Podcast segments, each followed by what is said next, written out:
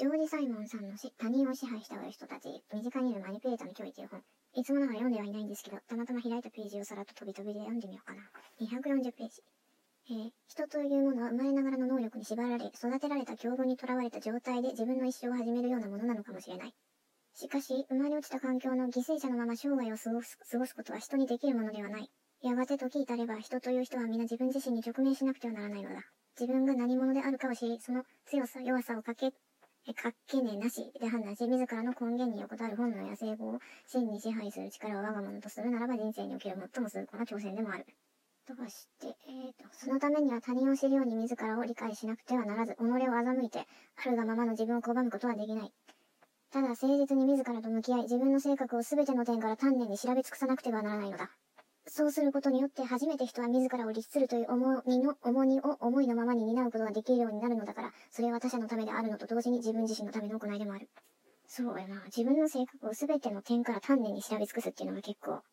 これは一人でできるっていうのは限界があるかもしれないなっていうところで、まあカウンセリングっていうのを毎月してるわけなんですけれども、それでも50分っていう時間の中で、自分がどこまでこうなんか奥深いところまで話してるのかっていうと、ちょっと怪しい部分がまたまだ多くて、半分ぐらいはなんか、ふわーってした話してる気がするな、まだ。まあ、でも部分的に重要なことっていうのはたまにポンポンアウトプットしてる気がする。いつだったのカウンセリングだと、まあ、ある時期に自分ものすごい頭の中で暴力的な言葉っていうのはもうはびこっていて、それをコントロールできない時期っていうのがあって、SNS の中にスラング用語、まあ、英語だったらそのスラング用語っていうのを使いまくったりとか、暴力的な言葉を Twitter とかとかにも垂れ流しまくったりとか、今でもたまあまあ、平常運転でそれはありますけど、前はもっとひどくて、もうあの時こそ本当の悪魔的な人格っていうのが完全に露出してた時期があって、で、それが一気に暴発した時に帰り討ちのようにダメージを、大ダメージを受けたことがあって、それはもうほんと薬の量が増えてしまうぐらい、まあ生きた心地がしないというか、その時に放ったものがそのまま自分に返ってくんだなっていうのを感覚でやっと理解したっていうその体験を通して。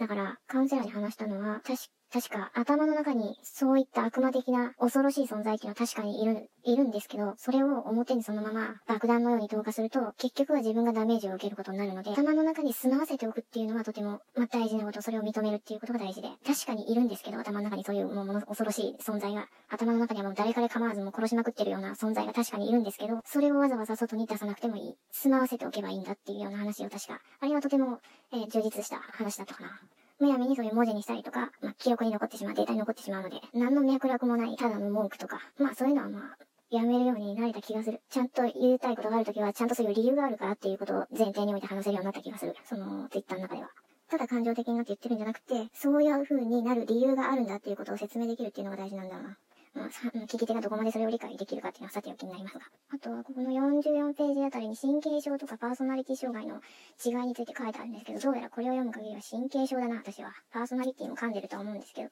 神経症寄りなんだなっていうことが分かった。神経症って他人にいいように使われやすいタイプ。簡単に言うと。不安がいつも消えなくて、防衛本能が強いっていう人。で、パーソナリティ障害の側の人たちは、どっちかというと衝動的なタイプで、ものすごく重度の人であると、もう、自分のやることに対しての疑問っていうのがなくて、相手がどう思ってるかとか、両親が全く欠落している。両親が未発達だそうです。で、相手の気持ちを考えられないってことか。えー、コントロール力があるっていう、えー、自分の衣装をコントロールしようって書いて、しようと心見るって書いてあります。ま私のパーソナリティの部分的に噛んでる部分はあるんだろうけど、あんまりこれだけ見ると言うほど回答してないな。えー彼らはどんなに都合の悪い状況に置かれてもまた社会的に激しい非難を浴びようとも、その行動を押しとどめることはできないって書いてあります。私はそういうの耐えられないからすぐやめる。まあ、個性と捉えることもできるし、障害っていう見方もできるんだろうけど、うまく人間関係が回ってたらいいと思うんですけどね。問題行動として誰かに、誰かを病気にしちゃうようなことになるとちょっとなんだ、あれ、あれってなるかも。世界を変えるための主導権を持ちやすいのはパーソナリティ障害側なんじゃないかな。行動力がすごい。で、不安っていうのはあんまり大した問題とは思ってないので、変革する力はあるんだと思います。だけど、両親が欠落してる部分があるから、そういう時にこう、神経症タイプの人たちの考え方っていうのは、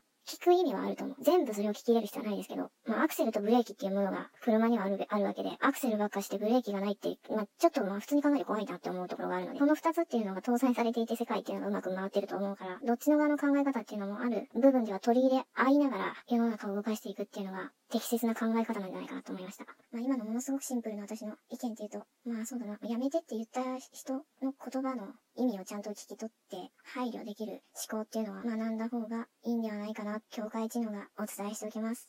はい、おやすみなさい。